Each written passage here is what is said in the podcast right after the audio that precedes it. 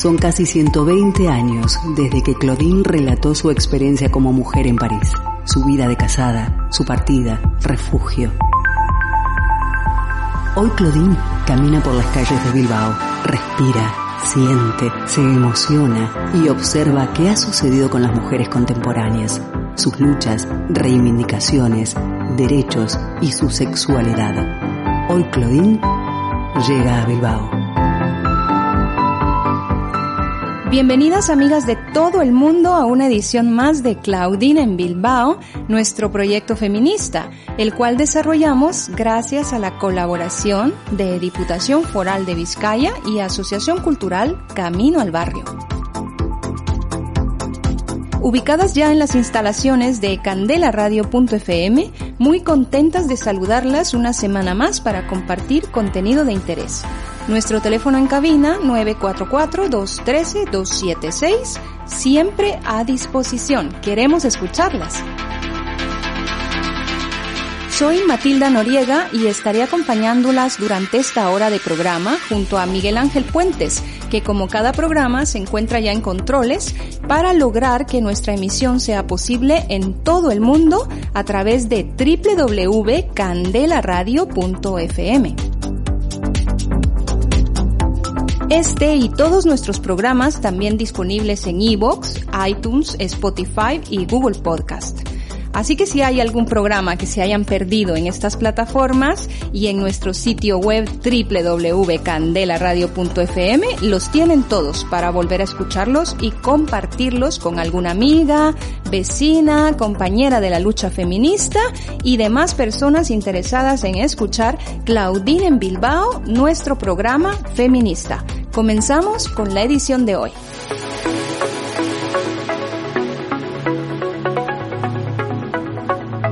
Espacio en espacio, de calle en calle, de realidad en realidad. Claudine se sensibiliza con las mujeres de hoy, toma nota, todo lo escribe en su diario. Hoy abrimos una de las páginas de estas memorias para hablar de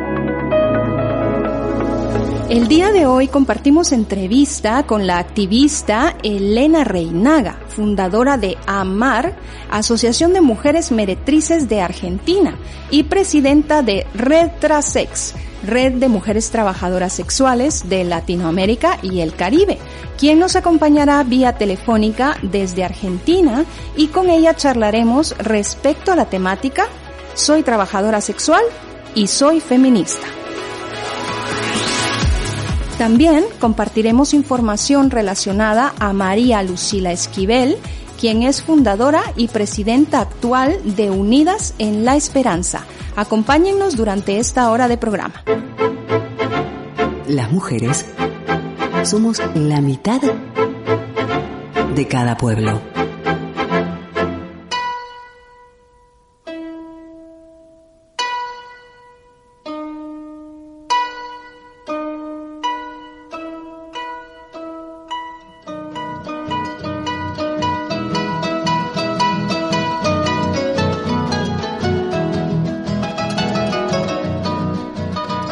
María Lucila Esquivel es originaria de Paraguay, fundadora y presidenta actual de Unidas en la Esperanza, Asociación de Trabajadoras Sexuales de Paraguay. Además, forma parte de la directiva de Red Trasex, siendo responsable de la Secretaría de Formación y Capacitación.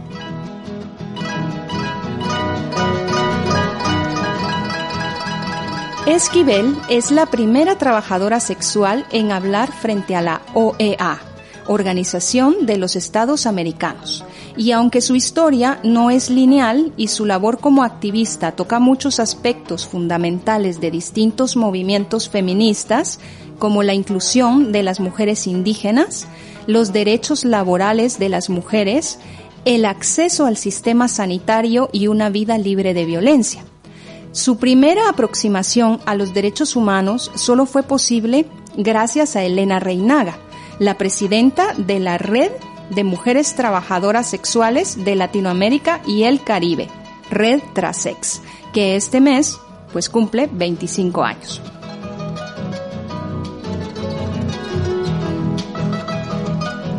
La primera vez que María Lucila Esquivel ofreció un servicio sexual tenía 21 años. Empezó trabajando en la Plaza Uruguaya de Asunción, capital de Paraguay, con 40 trabajadoras sexuales de distintos distritos del país y estuvo junto a ellas por 17 años. Es en la misma plaza en la que años después organizaría una protesta de trabajadoras sexuales y activistas de la mano de la Asociación Unidas por la Esperanza, en la cual se desempeña como directora para reclamar por la creación de una ley sobre el trabajo sexual que las ampare laboralmente y las proteja de la discriminación y la violencia de la sociedad.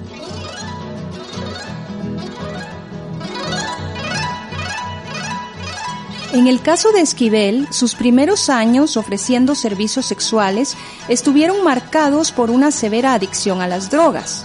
En esa época hubo una organización de trabajadoras sociales e intelectuales que se organizaron para apoyar a las mujeres trabajadoras sexuales. Pero ninguna de nosotras conectaba, explica Esquivel porque era muy rara la misma idea de hablar con organizaciones a favor de nosotras, en parte debido al estigma y la doble moral que persiste en este momento.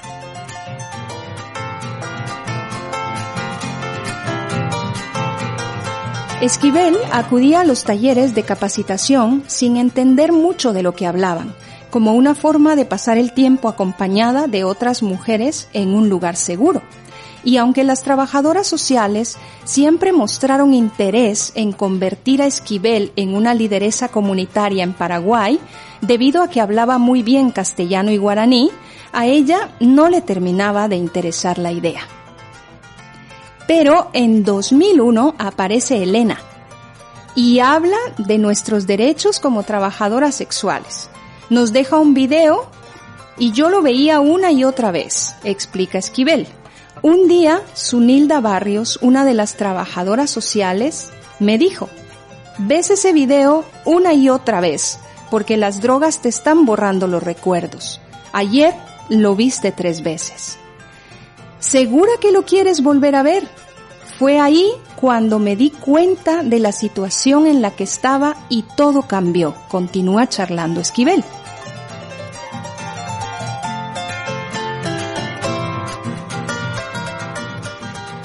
Entonces fue que ella empezó a hacer talleres de capacitación y trabajo de campo para ir creando una comunidad de trabajadoras sexuales en la Asunción, capital de Paraguay. En 2004 nace la Asociación de Trabajadoras Sexuales Unidas por la Esperanza. Hoy en día son un equipo de 10 trabajadoras que se desempeñan en 8 estados del país. Se han convertido en una organización querida y respetada que es parte de distintos movimientos feministas y comunidades, entre ellas la indígena, para la cual han creado en junto a ONU Mujeres, material informativo que respete sus lenguas originarias, sus tradiciones y sus contextos específicos.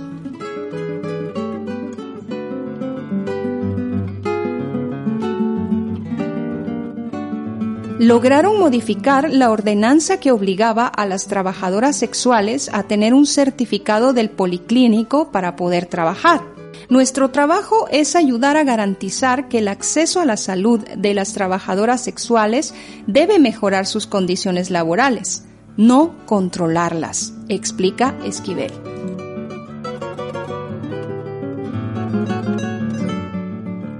Este logro hizo que las extorsiones hacia nuestra comunidad disminuyeran radicalmente. La asociación también ha estado presente en mesas nacionales con personas claves de la política, Actualmente trabajan junto a un grupo de senadores y senadoras para garantizar una ley que las proteja como trabajadoras autónomas. En cuanto a sus logros con respecto al acceso a la salud, han logrado a través de talleres de capacitación en centros de salud y entre trabajadoras sexuales que actualmente tengan la prevalencia más baja de la historia, con un 1.3%. Compartimos en este momento nuestro primer tema musical a cargo de Miriam Rodríguez, que lleva por nombre Hay algo en mí. ¿Cuál es el precio de mi libertad? ¿Cuánto tiempo he de luchar contra tormentas? He aprendido a vivir sin miedo, aunque nadie me acompañe. Son tantos golpes sin poder curarme, que aunque lo quieran no podrán callarme. No, ¿dónde está el límite del bien y el mal? ¿Cuántos sueños se han perdido en esta celda? Que ya nunca volverán. Esta vez voy a decir puedo sin que las fuerzas me fallen.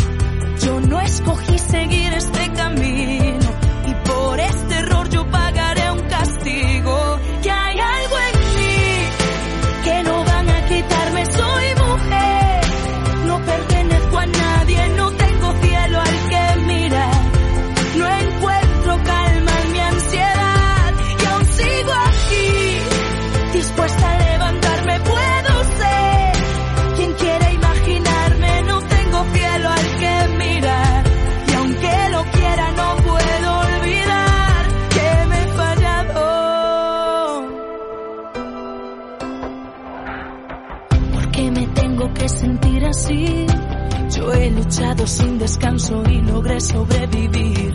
Sola en un rincón vacío, envuelta en este infierno. No pasa un día sin que me arrepienta de no ser yo misma detrás de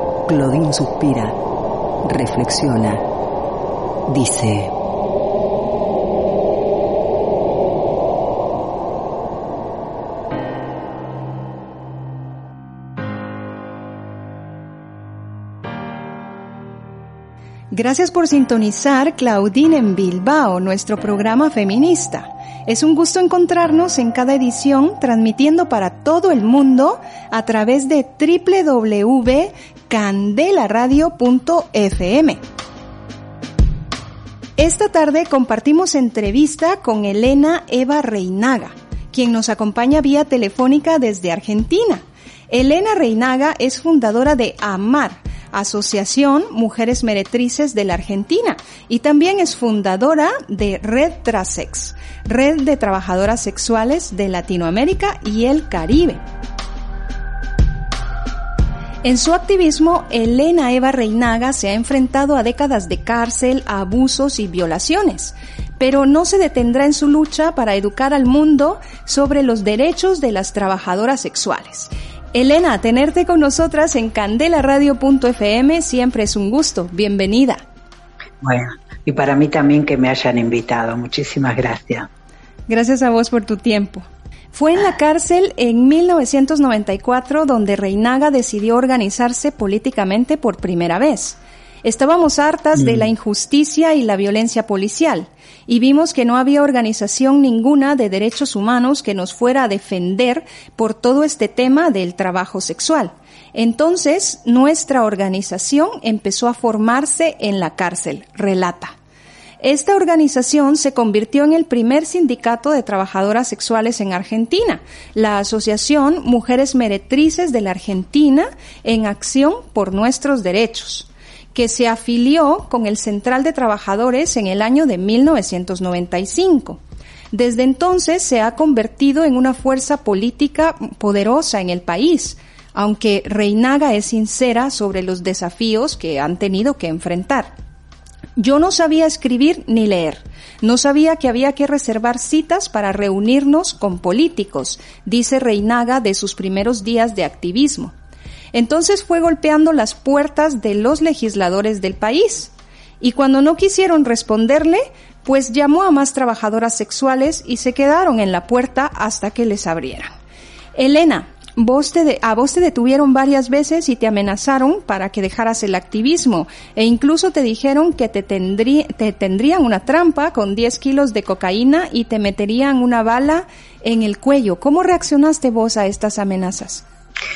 Mira, yo siempre digo que tal vez el grado de locura que he tenido este, y también la fuerte pasión ¿no? que tengo por cuando inicio algo, cuando me enamoro de, de algo y yo estoy enamorada de la causa, no soy una apasionada. Entonces, este, y tal vez en ese momento inmadurez política tuve, tenía en ese momento, estamos hablando de los años 95, 96, este, y entonces cuando recién empezaba, y este, entonces no, no, no, no creía que eran capaces de semejante barbaridad, y este y le seguía adelante no era más el tal vez era más la injusticia eh, la impunidad, eh, ¿no? Sobre todo ver, ver, la impotencia que tenía de ver las cosas que nos hacían y, y con, con, mucha impunidad y que sin que nadie tomara medidas en, en el tema que me hizo seguir, seguir. Digo, un día, voy a contarle una anécdota, un día estaba en la puerta de la comisaría porque me empezaron a llamar las compañeras, porque después de dos años de empezar a ser activista y, empezar a, verme por televisión, la policía dejó de llevarme a mí. Este, pasaba con los carros, o sea, los buses llenos de compañeras cuando hacía la racia, y a mí no me llevaban, no porque fuera buena, sino porque de esa manera hacían que las compañeras se desalentaran y me odiaran. Divide y reinarás, dicen, ¿no es cierto? Y yo lo hicieron muy bien. Llegó un momento que las compañeras pedían a grito que me llevaran, pero a la vez cuando hacían eso, las chicas me iban llamando porque ellos hacían eso y, y, a, la vez lo que hacían era llamar a un, a un medio de comunicación muy amarillista acá en Argentina, como los hay en todos los países, siempre hay uno que es demasiado amarillista, este es demasiado amarillista, entonces ellos llamaban a, a ese medio para que fuera tomando cámara e imágenes de cuando iban subiendo a las compañeras, como si subir a las compañeras fuera a subir, no sé, a la mafia, ¿no es cierto? A, a los que venden droga, ¿no? eran simples trabajadoras sexuales, éramos simples trabajadoras sexuales. Pero nada, el otro día salía que habían, este, nada, eh, detenido a 50 prostitutas. Entonces las chicas me iban llamando y me decían, por favor, que hiciera algo, porque tomarle en las cámaras y pasarla por televisión implicaba que su familia se enterara y por lo tanto, estoy hablando casi 30 años atrás, por lo, por lo tanto era mucha discriminación que iban a padecer sus hijos y muchas de ellas que, que la familia terminaba echando de la calle. Bueno, la cuestión que llegué a la comisaría y estaba el medio de comunicación hablando con el subcomisario. Y entonces yo empecé a hablar con la periodista y a decirle, hacemos una entrevista a mí y ella no quería porque obviamente el acuerdo era con la, con la policía, no conmigo. Y entonces yo le gritaba a él, ¿por qué no le decís a, ellos y le decís al mundo que esos zapatos de badana que tenés puestos te los comprás gracias al dinero que nos sacaste a nosotras. Bueno, hice un escándalo y estaba sola, yo sola con los medios y el subcomisario. Después sí sentí, cuando empecé a caminar y me empecé a ir solita, tipo 11, 12 de la noche por una avenida, sí, tenía la sensación de que me iban a pegar una tira en la nuca, pero de vuelta, la injusticia y, y todas las cosas que pasaban me hacía que siguiera. Elena, en 2018 estuviste en el Consejo Europeo de Estrasburgo, donde hablaste como parte de un panel ah. para el World Forum for Democracy. Ah. Abriste tu discurso afirmando, soy mujer, trabajadora sexual y feminista. Una declaración muy potente en el contexto de un panel y una audiencia que presentaron argumentos en contra del trabajo sexual y que despreciaron incluso tu experiencia. Elena, ¿por qué en este tipo de foros se presenta constantemente a las trabajadoras sexuales como víctimas que tienen que ser rescatadas. Porque hay una cosa de, de, falsa moral, eh, porque mira, o sea, hay mucha gente que, que, ha apoyado mucho y yo soy una de ellas, el tema de matrimonio igualitario, el tema de identidad de género, pero el feminismo abolicionista con nosotras este, tiene una cuestión que todavía no la logro entender, porque según el feminismo es antiviolencia, es pro derechos, ¿no es cierto? Pero sin y tiene un lema que dice el cuerpo es nuestro, ningún gobierno, nadie tiene que legislar sobre nuestro cuerpo. Pero pareciera que ellas sí, entonces las que se opusieron ahí fundamentalmente eran abolicionistas, ¿no es cierto? Y esta cosa de, de la subestimación, ¿no? De, de dice, bueno, son pobres, hay que rescatarlas, porque no es una cosa muy académica, blanca, ¿no? Que, termina, eh, para mí, termina haciendo lo mismo que nos ha hecho por históricamente el patriarcado hacia todas las mujeres. Decirnos o pensar por nosotras, decidir por nosotras, este, sin la voz de nosotras, sin habernos preguntado y sin preguntarnos a nosotras. Entonces, este, bueno, eso se da en las grandes esferas y sobre todo en el mundo donde hay muchas mujeres muy poderosas como, bueno, como lo hay ahí, como lo hay en la Unión Europea, como lo hay en las Naciones Unidas, en los gobiernos, ¿no es cierto? Mirá la, la, la, la ministra de España cuando intentó sacarle la personería al sindicato de Barcelona, o sea, digo, me parece que tienen de una vez por todas dejarnos pensar a nosotras, decidir a nosotras, porque en todo caso el coño es nuestro. ¿Es en verdad, Elena, tan difícil de asumir para las instituciones que una mujer trabajadora sexual se empodere y afirme su feminismo? ¿Sabe por qué? Porque hay una cuestión de creerse y decir que nosotras somos trabajadoras sexuales porque somos tan pobres. ¿no? Y entonces yo le diría, perdón, abren las páginas y vean, vean el hoy también.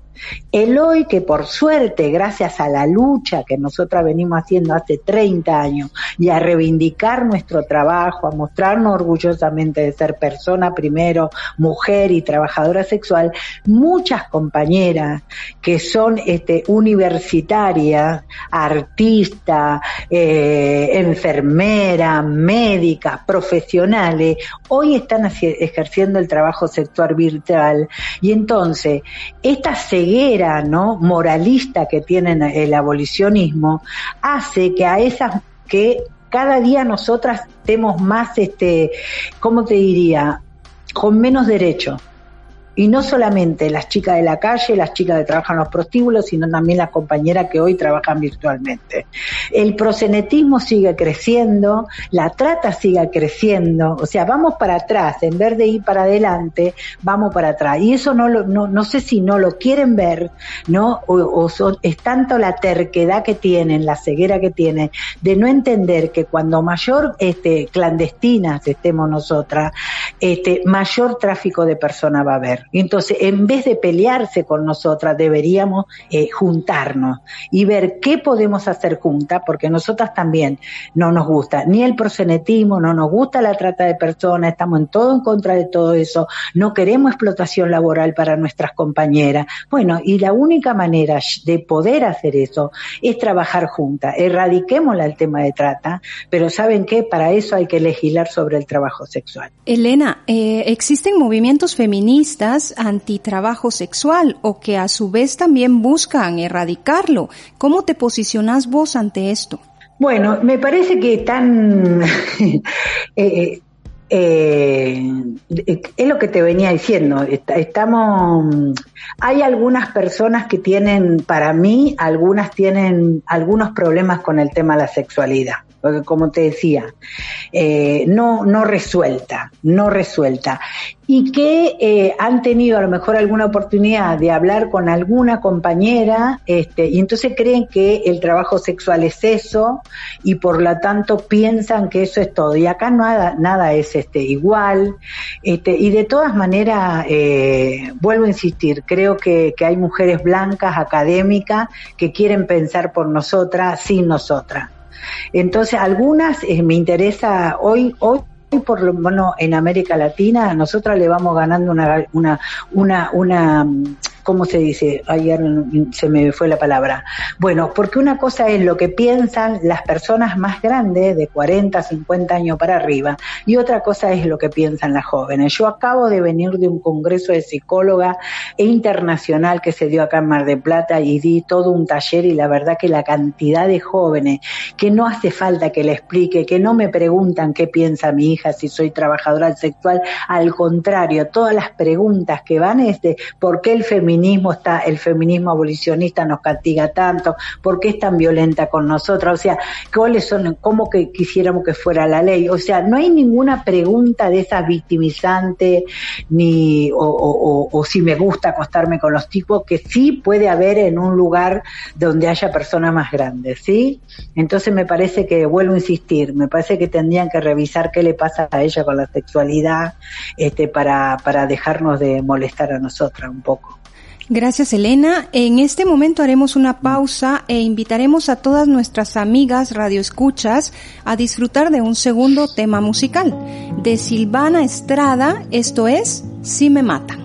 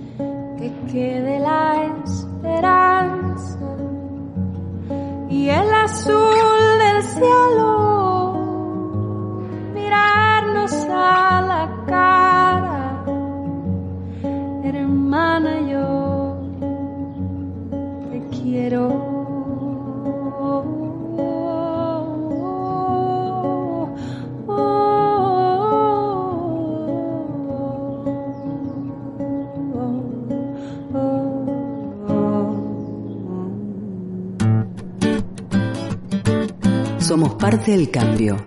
Es imprescindible tomar conciencia de nuestro papel en este presente vital. Debatir, hablar, no estar de acuerdo. Hoy Claudine dialoga con...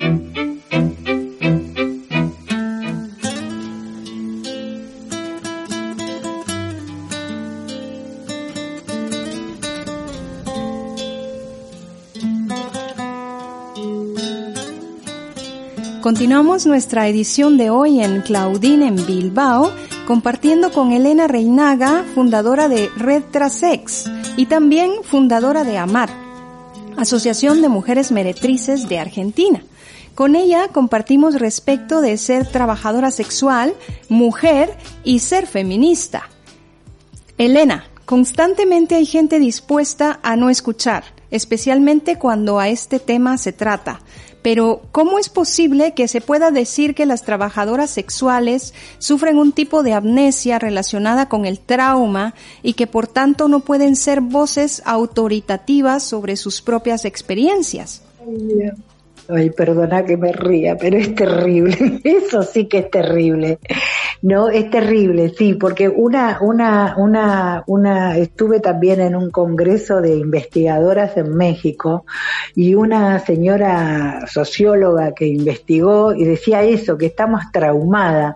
Eh, este, yo digo, es terrible que puedan pensar semejante cosa, es terrible. Eh, yo si está traumada eh, haber hecho todo lo que hice, eh, eh, haber educado a mis hijos, tener unos hijos espectaculares, con unos valores espectaculares, educar, trabajadores, y eso está traumada, bueno, que todas estemos traumadas, ¿no es cierto? Eh, eh, me parece que subestimarnos, revictimizarnos, y eso para mí es una violación a nuestros derechos, revictimizar a la población, que porque tal vez no fuiste a la escuela, porque ven de vuelta, porque sos pobre, entonces tenés la incapacidad de pensar.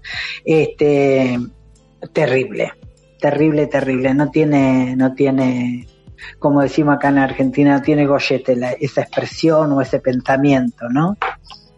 Claro, pero Elena, a ver, eh, contame, si el trabajo sexual es reconocido, muchos perderían su negocio. Por supuesto. Por mira, no solamente eh, si el trabajo sexual fuera reconocido, eh, históricamente, históricamente, muchas organizaciones han vivido investigando a las trabajadoras sexuales. Por lo tanto, y no, no lo hicieron gratis, ¿sí?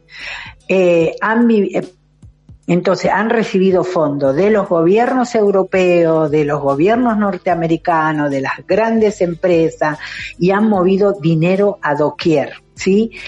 Tal vez el enojo es que hoy tienen ese dinero, empezó a venir hace más de 20 años, empezar a venir a las organizaciones de trabajadoras sexuales para trabajadoras sexuales. Y entonces tal vez, y también, también nosotras, esta, esta como dijiste, traumada, hemos hecho más de 10 investigaciones. ¿Por qué? Porque nosotras no queríamos ser más testimoniales, pero, ¿no es cierto? O sea, yo te puedo decir, tantas veces fui presa, tanto me golpearon, bueno, entonces nosotras tenemos investigaciones, cualquiera puede entrar a la página de la Retracé y va a ver la cantidad de investigaciones que nosotros hacemos, tenemos datos, tenemos evidencia, las traumadas tienen todo eso, ¿sí? Este año, todo este año, hablando de trauma, hemos trabajado justamente cada organización de la Retracet tiene una psicóloga durante todo este año, porque bueno, nos permitió solamente un año el proyecto para trabajar el tema salud mental dentro de lo que es la junta directiva de cada organización y después le dimos para que trabajaran con 10 compañeras que son las futuras líderes de la organización. ¿Cuál es el trauma? De las trabajadoras sexuales. Tiene que ver con la pobreza, la desigualdad, ¿no? En algunos países como Bolivia, Ecuador, El Salvador, y la violencia que se ejerce con las compañeras, porque el trabajo sexual no está reconocido. Ese, eso es lo que las compañeras, el estímulo y discriminación, claro que genera eh, trauma, pero no solo a las trabajadoras sexuales, a la señora que limpia, al, al albañil, digamos, a todo, a toda la clase trabajadora, porque ser clase trabajadora parece que no es lo mismo que ser profesional, y es lo mismo. Algunas tienen la oportunidad de poder llegar a la universidad y otros no, pero no soy menos digna porque pertenezco a la clase trabajadora. Pero sin embargo somos discriminadas y discriminados, pero de vuelta, no es solo las trabajadoras sexuales. Entonces vamos a hablar de trauma. El trauma lo, lo, lo genera nuestro propio gobierno que no nos da la misma igualdad este, a todas y a todo, a todo nuestro pueblo. Elena, hablemos del impacto que tiene el auge de las iglesias que mantienen un discurso ultraconservador. Ay, bueno, mira, yo te voy a decir una cosa. Eh, por lo menos acá en América Latina, la iglesia no se pronunció. Obviamente que hace mucho daño, pero no solamente a nosotras, ¿eh?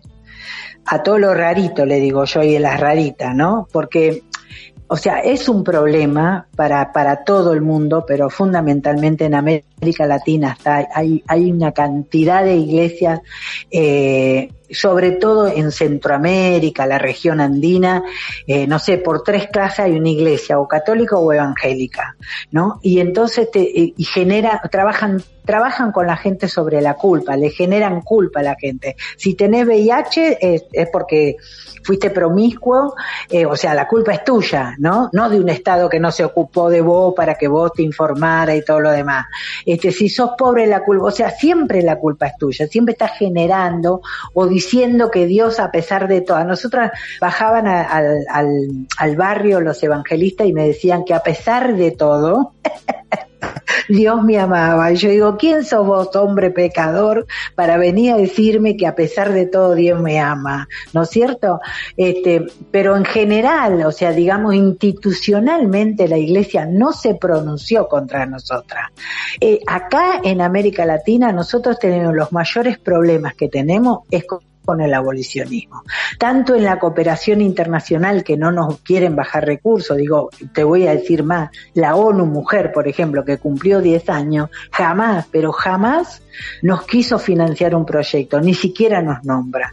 ¿no? ¿Por qué? Porque la directora es abolicionista, bueno, así en todas las instituciones. O sea, el problema nuestro no es la iglesia. Sí la iglesia, eh, digamos, más en lo nacional, en lo territorial, porque yo en esta cuestión de, de, digamos, de salud mental estuve leyendo los informes, entonces las, hay que desconstruir mucho en las compañeras, eh, no, de, no que dejen de creer en Dios, porque no soy quien para decirle, pero decirle sobre todo, yo le digo, Dios es amor, nunca es castigo. En, yo no he visto en la Biblia que diga eso, ¿no es cierto? Entonces, este, eh, de vuelta, no, no, no, no se han pronunciado nuestra, no sé si enemiga, pero nuestra mayor opositora de las trabajadoras sexuales en este momento no es la iglesia, este, sino la, la, el abolicionismo. Mira lo que te digo, qué pena, ¿no? Porque son mujeres. Elena, eh, háblanos del recurso al cual eh, describís como un movimiento de tacones altos, porque llama mucho nuestra atención y queremos saber.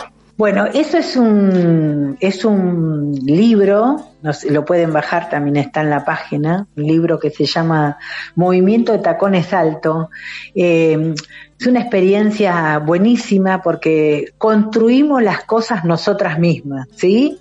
A partir del movimiento de tacones alto, que no me acuerdo si lo hicimos en el 2008 o algo menos todavía, es hacer talleres y a partir de los talleres escribir y enseñar a compañeras a hacer talleres, ¿no es cierto?, de sexualidad, de VIH, de empoderamiento ese es el movimiento de tacones alto. Y obviamente el movimiento de tacones alto es la red latinoamericana, ¿no? Eso es un movimiento gigantesco que después de 25 años ves líderes este, eh, espectaculares y sobre todo ahora estoy muy feliz porque, porque nos costaba mucho tener lideresas jóvenes, ¿no? Porque obviamente la joven está en plenitud para hacer dinero y entonces veían cómo, cómo organizarse y estar dentro de las organizaciones como una pérdida de tiempo y entonces hoy tenemos líderes jóvenes y eso nos pone muy bien, que ya están participando en eventos internacionales, regionales, eso es movimiento de tacones alto. Elena, ¿y cómo es la presencia y el reconocimiento de las trabajadoras sexuales en el movimiento feminista? Bueno, nosotras en el 2010, bueno, yo vengo,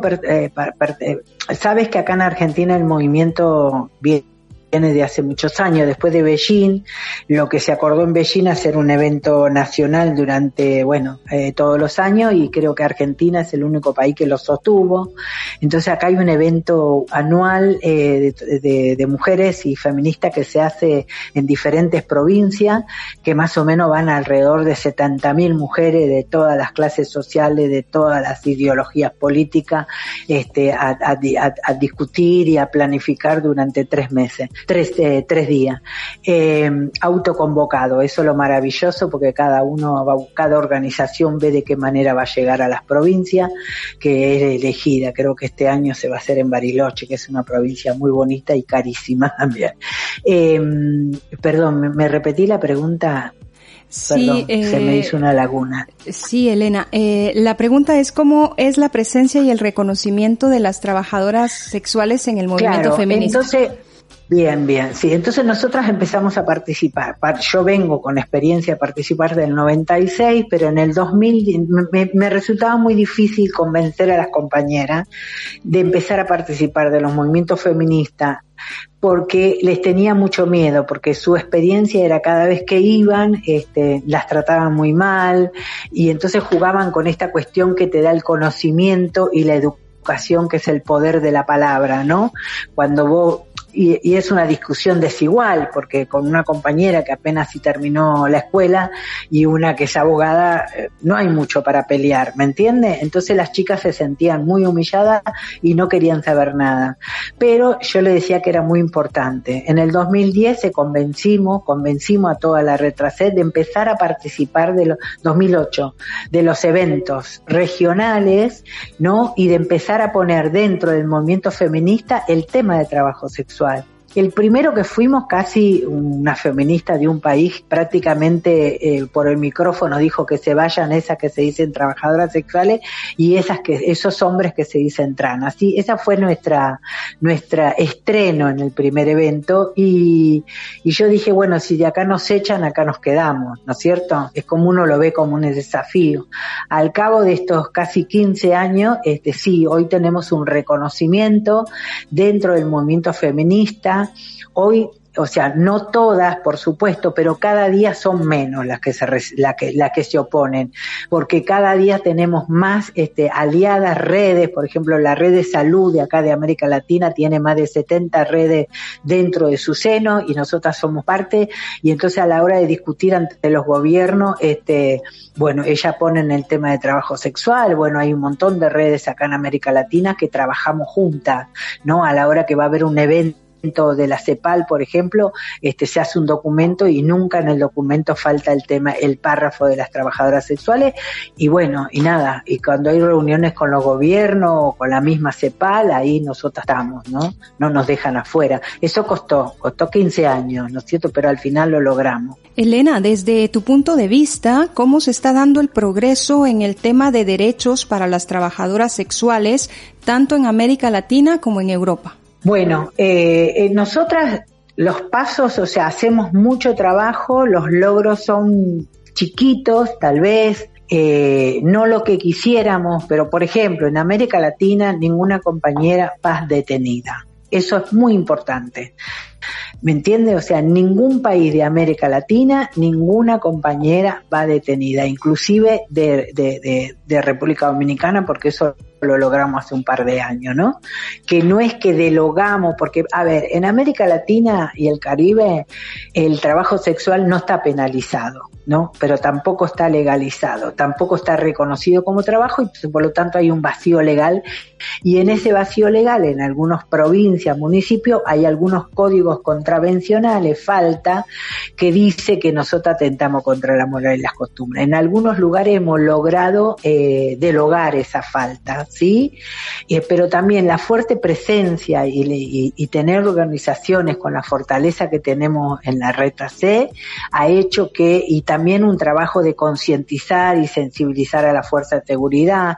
Nosotros hasta antes de la pandemia habíamos, eh, sensibilizamos, hicimos talleres con más de 10.000 policías con lo que significa, porque para poder hacer eso vos tenés que llegar a los altos mandos que te puedan permitir, porque dijimos, nosotras podemos tener la mejor ley de, trabajo sexual, que es como la ley de, a ver, de identidad de género, de matrimonio igual, y vos podés tener la mejor ley. Las culturas no se cambian solo con la ley, se cambian haciendo, eh, haciendo esto, el trabajo de sensibilización y concientización, que bueno, que el año que viene las compañeras lo van a volver a retomar, ¿sí? Elena, eh, ¿cuáles eh, son las principales? Y también, perdón, tenemos cuatro sindicatos en, en, en América Latina, reconocido legalmente por los gobiernos, o sea, hemos avanzado, estamos en, en espacios muy importantes, digamos, nosotras todos los años le presentamos a la Comisión Interamericana de Derechos Humanos los informes de violación de derechos humanos, con eso logramos que se disminuya porque los gobiernos ven que estamos llegando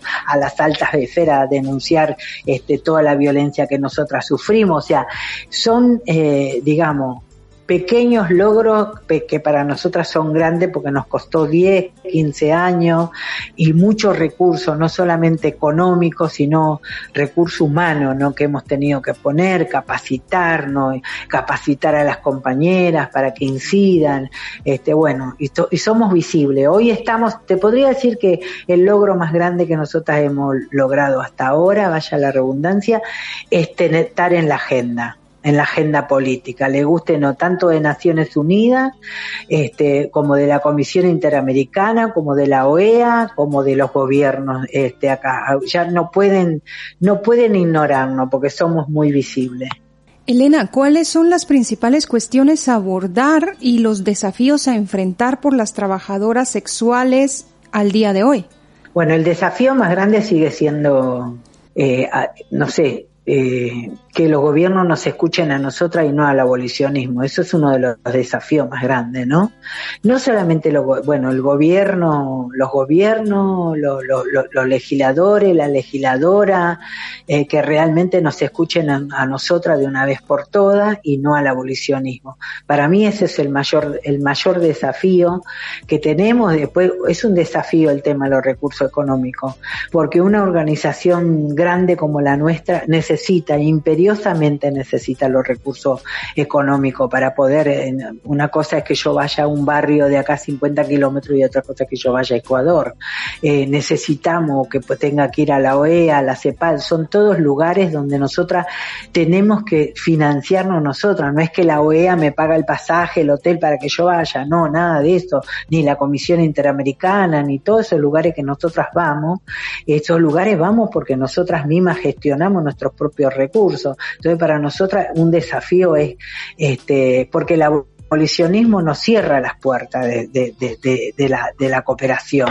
Entonces, este, eh, para nosotras también es un desafío eso, ¿no? Y que bueno, eso, que los gobiernos empiecen a escuchar y podamos, por lo menos en los próximos años, tener algún país que empiece a legislar para, a favor de las trabajadoras sexuales. Elena, para despedir esta entrevista, que claro está, no queremos irnos, pero nos ha llegado el tiempo, comentame una cuestión más. ¿Por qué las ah. mujeres siempre terminamos pagando el pato por la crisis?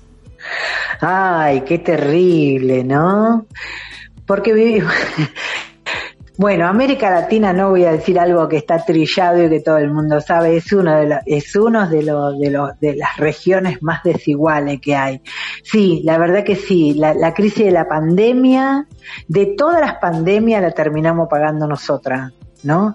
Por, este, por este tema de desigualdad, habla mucho de los cupos, pero luego en la práctica es, un, es, bastante mentiroso, eh, todavía el hombre tiene mucho poder sobre la vida de las mujeres, este, digo, por lo menos yo voy a hablar de América Latina, ¿no? Eh, tanto del mundo sindical como de, no sé, del mundo de la cooperación, ¿no? Siempre llega la comunidad gay, llega, tiene su agenda, pero las mujeres nos cuesta mucho llegar.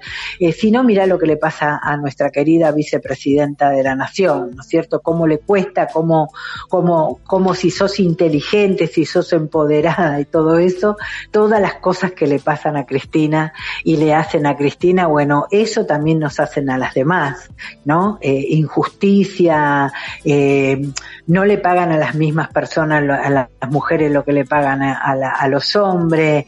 Eh, creo que por eso es importante, y voy a volver al tema de la abolición abolicionismo y a decir basta de pelearnos entre nosotras eh, y me parece que de la única manera, de la única manera que, el mundo de las mujeres podamos avanzar eh, en todo sentido de la palabra, en la política, en lo social, en lo cultural, va a ser cuando nosotras dejemos de, de pelearnos y de competir, que es algo que nos enseñaron de chiquitita, y podamos ponernos de acuerdo en algunas cuestiones y, realmente pelear por los derechos que todavía nos falta. Hemos avanzado, pero todavía hay mucha injusticia, hay mucha desigualdad eh, y de vuelta, y se, y se ve mucho cuando, cuando hay crisis económica, que la que ponen la olla, la que salen a la marcha, la que dan de comer en los barrios, la que nos hicimos nosotras, que fue que salimos nosotras a buscar mercadería para nuestras compañeras, siempre somos las mujeres.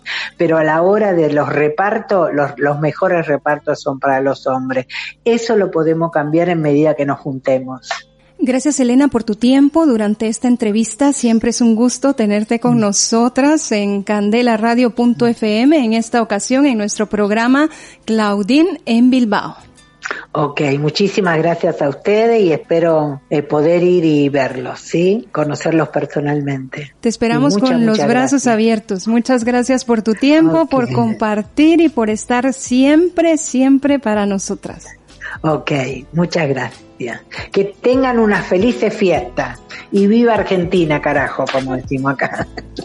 Y vos también, que tengas unas felices fiestas. Gracias por habernos acompañado durante esta hora de Claudine en Bilbao, un programa que llega a ustedes por la colaboración de Diputación Foral de Vizcaya y Asociación Cultural Camino al Barrio.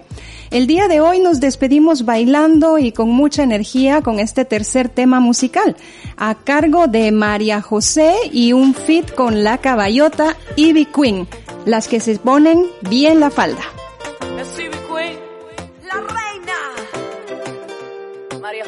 Hombres del mundo, para que escuchen un segundo que nos parece tan absurdo lo que suena por ahí. Canciones necias, con letras que no nos respetan, y no me cabe en la cabeza, porque nos pintan así. Nosotras somos mucho más que sexo, un par de pechos, un bonito.